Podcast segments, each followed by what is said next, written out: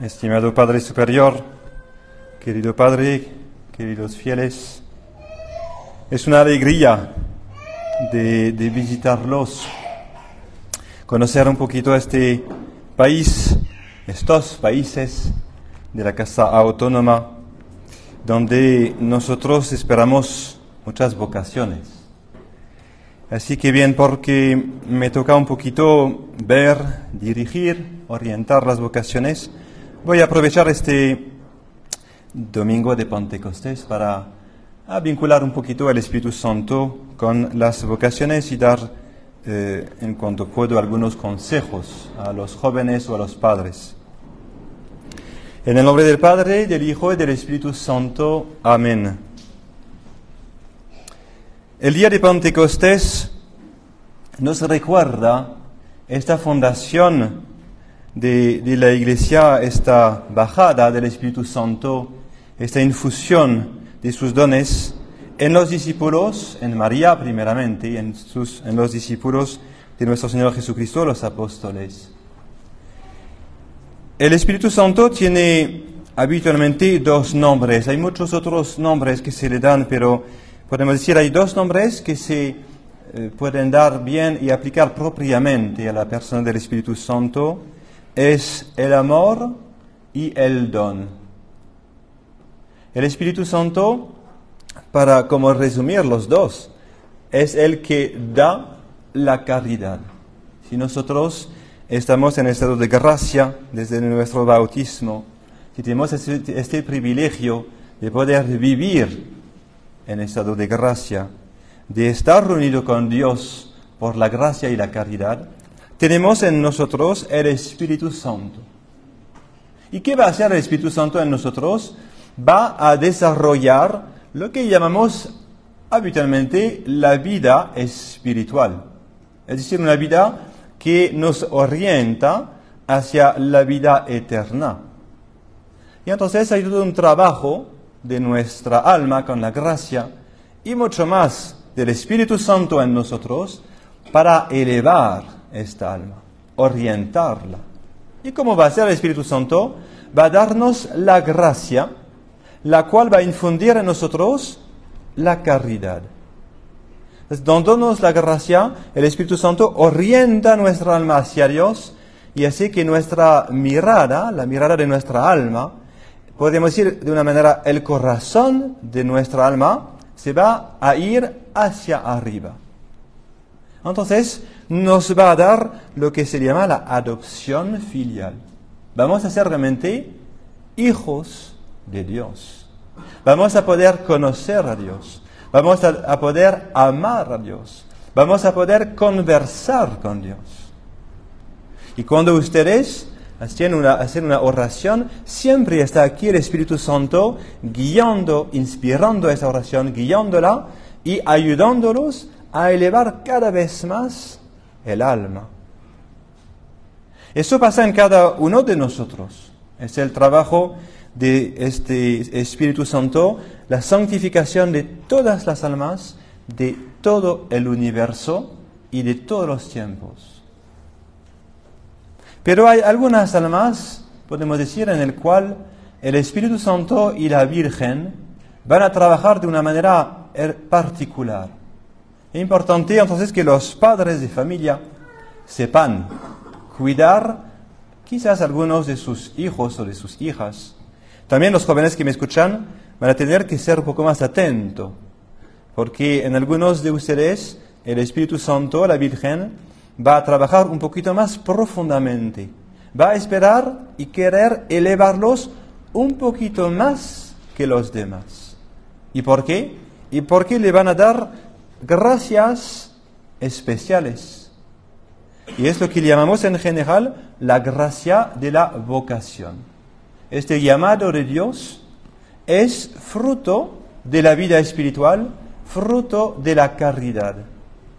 Una alma masculina, femenina, un hombre, un varón o una, una chica que quiere entregarse a Dios a través de lo que se llama la vocación, porque es Dios mismo que llama, es una persona que tiene una caridad infundida en su alma y por esa misma caridad no solamente va a querer amar a Dios, sino este amor a Dios tan puro va a ser que va a amar también a las almas de Dios.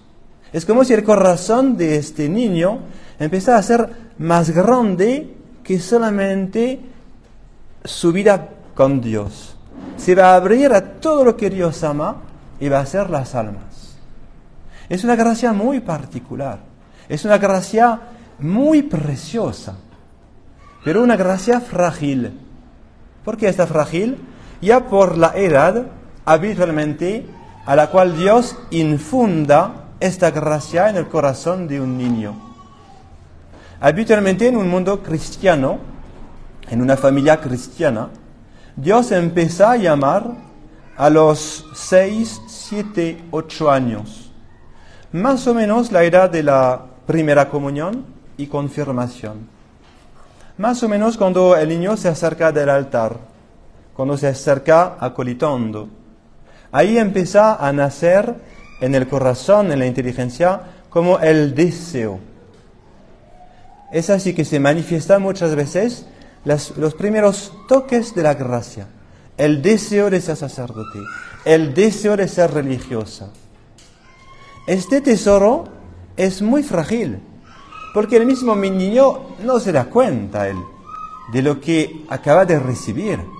No se da cuenta que este tesoro, este deseo, lo puede perder. Y es porque Dios va a confiar este hijo a sus padres. Y los padres tienen un papel muy importante, no en el llamado mismo que viene de Dios, sino en el cuidado en la protección de la vocación sacerdotal o religiosa. Y por eso hay que entender cómo se tiene que educar. La educación tiene como tres pasos. Se dice que se educa por la palabra. Tenemos que decir a los niños lo que queremos de ellos. Es la palabra va a ser el primer instrumento, no el más importante, pero el primer instrumento para animar la inteligencia, para explicar las cosas, sobre todo cuando se vuelve ya más grande, la inteligencia se desarrolló. La palabra va a ser el primer instrumento para guiar esta alma confiada, confiada a los padres hacia Dios. En realidad es toda la familia que tiene que crecer en esta vida espiritual, pero cuidado, algunos van a tener que acercarse más del altar, porque a ellos Dios los quieren un poquito más que los demás. Y entonces Dios va a querer que se quedan más cerca de Él, más cerca del altar. el segundo medio para educar es el ejemplo. Muchas veces lo descuidamos, porque no nos demos cuenta en realidad un niño hasta los, pongamos los 12 años, aprende mucho más por los ojos que por los oídos. El niño sigue mucho más el ejemplo que la palabra de sus padres. Y porque todavía le falta un poco de reflexión. Y muchas veces a los niños de menos de 12 años los mandamos, no expliquemos. Y es bueno de no explicar, porque ellos tienen que aprender a obedecer. Entonces, a esta, podemos decir, de, del nacimiento del niño, ¿eh? cuando se desarrollan un poco los sentidos, hasta los 12 años, va a ser más que la palabra, el ejemplo. ¿Y de quién el ejemplo? El ejemplo de los padres. ¿Y qué va a necesitar este niño que recibió, pongamos a los 7 años, esa gracia de Dios?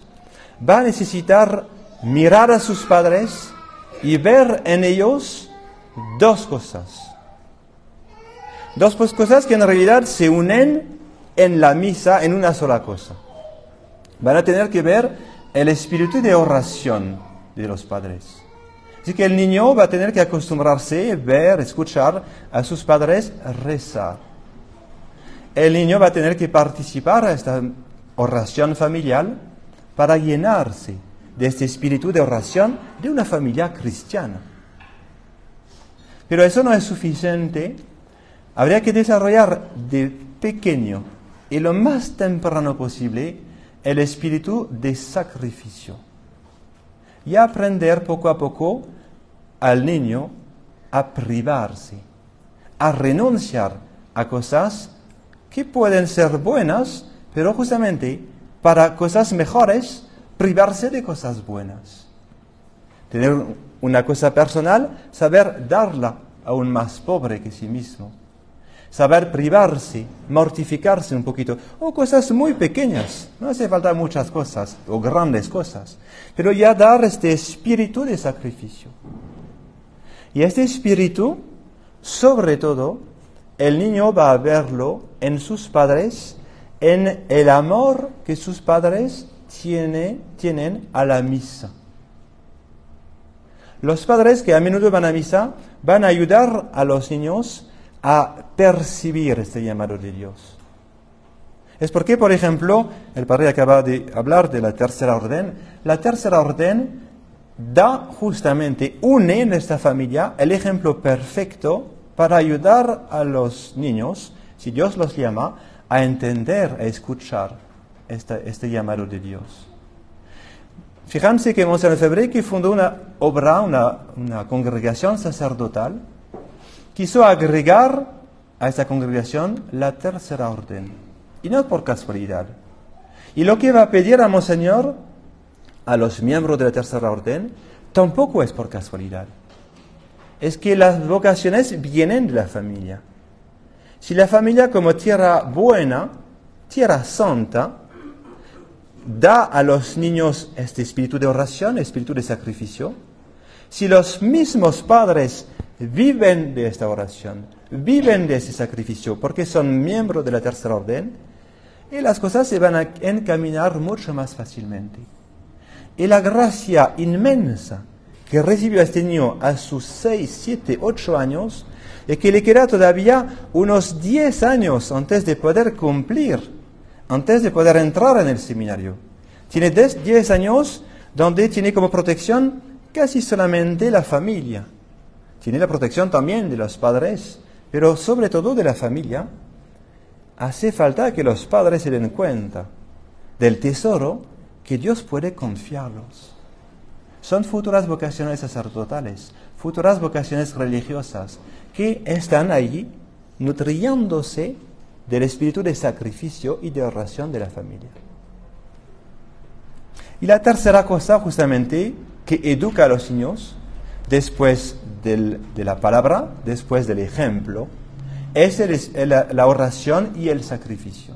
Es porque los padres deben especialmente rezar y sacrificarse para pedir que Dios llame en su familia vocaciones. No hay más bendición que Dios pueda dar a una, a una familia que tomar en medio de ella algunos de los jóvenes para su servicio. Los padres que tienen este espíritu de oración, espíritu de sacrificio, que empujan a sus hijos a acolitar. Decimos que muchas veces la vocación nace a la edad de la primera comunión y a la edad de la confirmación, porque es a este momento que el niño está más cerca del altar. Y siempre las gracias fluyen del altar y especialmente la gracia de la vocación. A ver el altar, a ver la misa, a ver un sacerdote celebrando, Dios puede usar solamente esos instrumentos para hacer sentir a una persona que la llame, la llama a su servicio. Porque es muy importante la cercanía de los jóvenes del altar y especialmente de los varones acolitando. Eso va a ser como un medio que les va a permitir también ellos mismos guardar la vocación. Si yo tengo el deseo de la vocación, el deseo de ser sacerdote y que me queda todavía 6, 7 años antes de poder entrar, tengo que cuidarme y estar al pie del altar. ¿Y cuánto puedo acolitar la misa? Estar aquí a la fuente de la gracia para que Dios puede proteger mi vocación sacerdotal o religiosa, sería más por la comunión. Pero eso va a ser suficiente hasta los 14 años. Ahí después empieza momento de turbulencia en la vida de un adolescente que puede durar tristemente bastantes años. Y sobre todo si la familia no cuida. Una familia mundana, una familia donde se reza poco, quizás Dios podrá lograr llamar una, un miembro, una persona de esta familia, pocas veces. Porque el espíritu mundano está opuesto al espíritu sacerdotal, al espíritu religioso, al espíritu católico, que la misma persona llamada no va a entender, no va a escuchar, lograr escuchar este llamado de Dios. Pero hay un peligro todavía más grande que puede tocar los adolescentes. Los que me escuchan tienen que cuidarlo. Porque en la vida de todos nosotros, cuando somos pequeños, hasta los 14 años, son nuestros padres que tienen mucha influencia sobre nosotros. Empieza por la madre, siete primeros años son como años maternales, el niño se pega más a su mamá.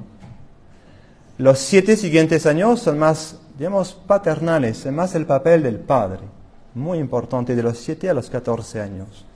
Y después viene un periodo que puede ser muy delicado a razón de los amigos. De los 14 años a los 25 años, la influencia principal, tristemente, es la de los amigos. Y si los amigos son malos, ahí se pierde la vocación. Y nosotros lo vemos, y probablemente padres de familia también lo, lo lo escucharon, a hijos que dicen de 6, 7 años, yo quiero ser sacerdote. Y ellos se alegran y dicen, bien, Dios llama a uno de, mi, de mis hijos, qué alegría pero no ven lejos y no se dan cuenta que viene un peligro. El peligro en cuanto que el alma de este niño empieza a mirar no solamente adentro de la familia, sino más afuera. Hasta los 12, 13, 14 años, el niño se, se, contiene, bien en la familia, no le hace falta, no está mucho, muy atraído por el mundo. A pesar que hoy, por distintos problemas, el mundo entra más temprano en la cabeza de un niño. Pero bien, pongamos hasta los 14 años hay una cierta ingenuidad del niño. Después, por el contacto de los amigos, ahí entra y puede entrar violentamente el mundo. Y se puede perder todo. Y es porque los padres aquí tienen que prever las cosas. Tienen que favorecer las buenas amistades y los mismos jóvenes que me escuchan, quizás de, que tienen esta edad, de 14 años por arriba, cuidado con las amistades. Todos lo sabemos. A esta edad, la influencia principal viene de los amigos. ¿Y cómo pueden influenciar los amigos? Digamos, sería por el colegio, este momento del día que pasamos con ellos, estas recreaciones, que pueden ser buenas, pueden ser malas. Pero todavía el demonio logró entrar y facilitar la entrada de este mundo, de multiplicar la influencia de esos amigos en el corazón del, adolescente por el celular.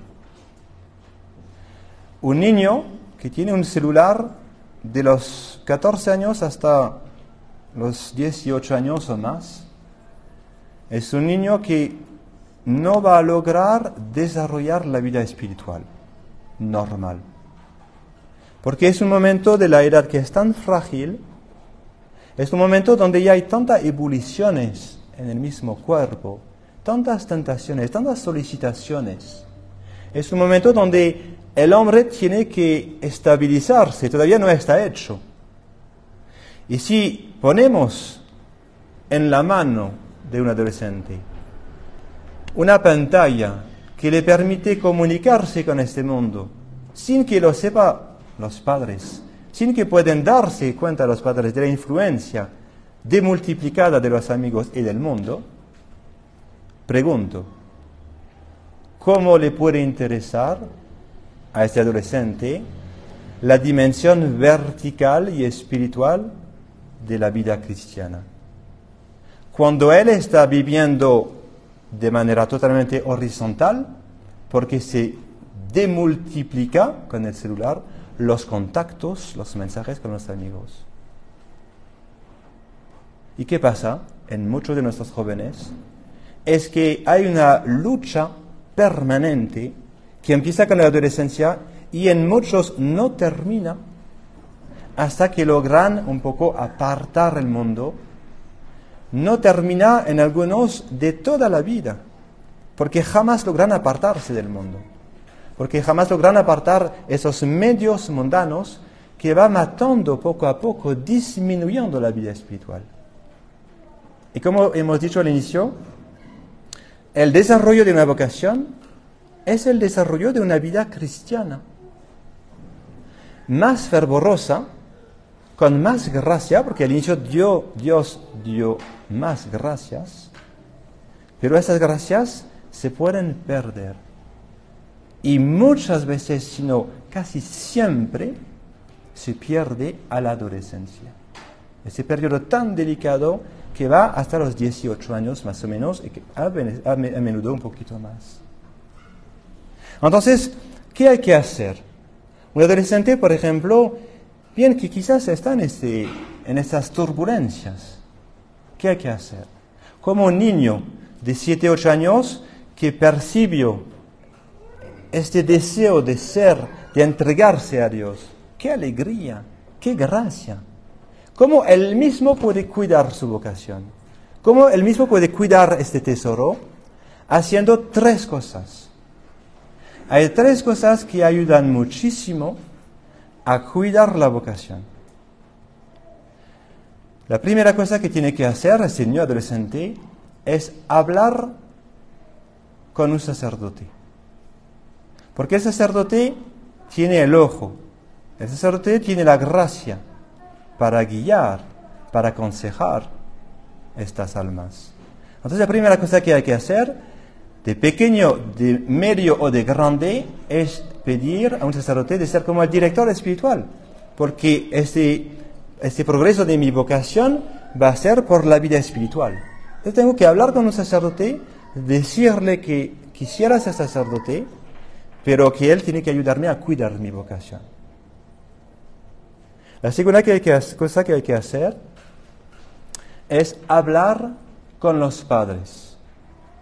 Este tema es muy delicado, porque los padres después pueden proteger demasiado la vocación y quizás empujar, sin quererlo, quizás, ojalá, la vocación y ya quitar un poco de la libertad al niño o adolescente. Y eso no es bueno. Pero ellos van a tener que cuidar un poquito, no este niño, sino el ambiente, la familia. Van a tener que cuidar bien las oraciones. Van a tener que ir más a misa los padres si saben que hay un hijo que tiene una vocación religiosa o sacerdotal. Entonces, no van a ser, digamos, una actitud de los padres a escuchar esa confidencia de, los, de un niño hacia este niño, sino a cuidar la familia. Y después la tercera cosa que, que hacer, que en realidad podemos poner como primera, pero ya es una cosa de otro orden. Hablamos con sacerdote, hablamos con nuestros padres, a ni una otra persona hay que hablar, ni una otra persona. La vocación es un tesoro precioso y no se enseña a los demás, se guarda preciosamente. Hasta que no se dice que vamos a entrar en el seminario, hay que callarse. Es un secreto entre Dios y mi alma, que comparto con los sacerdotes, un sacerdote en particular, y mis padres. Pero hay una tercera persona con quien hay que compartirla, es la Santísima Virgen. Todas las vocaciones, todas las vocaciones religiosas o sacerdotales vienen de la Virgen. Todos los padres pueden testimoniar que si tuvieran esa vocación es por el amor que tuvieron de niño a la Virgen. O a lo menos al momento que se hizo sentir más la vocación, era al mismo tiempo que encendía en el alma un amor especial a la Virgen. Y es porque hay que aconsejar bien que se rece el rosario cada día en la familia, pero también que a este niño, si los padres escuchan una confidencia así, recomendar el amor a la Virgen, que debe ser un amor extraordinario. Es decir, realmente una devoción, un amor particular con imágenes, tener unas imágenes al lado de su, de su cama donde dormimos, hacer como un pequeño oratorio quizás en su, en su habitación, porque realmente la Virgen va a ser la que va a cuidar esta vocación, mucho más que nosotros, mucho más que nosotros, y sobre todo en este mundo. Y el niño, el adolescente, el joven, que supo hacer eso, es un joven que va a lograr guardar su vocación. Y entonces un día va a lograr realizarla. Ven un poquito entonces como del inicio el Espíritu Santo ¿eh?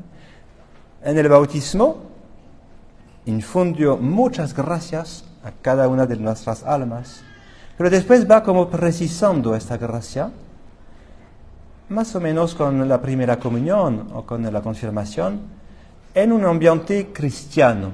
Entonces, en sus familias, si son cristianas, tiene que ser así, es normal. Nosotros en el seminario, por ejemplo, ahora recibimos más vocaciones que nacen mucho más tarde, porque estamos en un mundo pagano. Y entonces recibimos más vocaciones de familias que no son de la fraternidad o que entraron con la fraternidad hace poco, pocos años, menos de cinco años, que vocaciones de nuestras familias.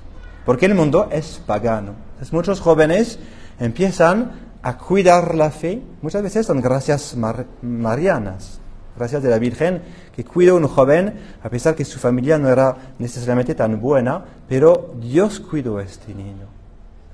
Y entonces tenemos hoy en día muchas vocaciones que vienen de este mundo pagano. Pero en nuestras familias, normalmente, las vocaciones nacen mucho más temprano. Y entonces van a ser mucho más estables. El niño va a ser realmente de su infancia dado a Dios.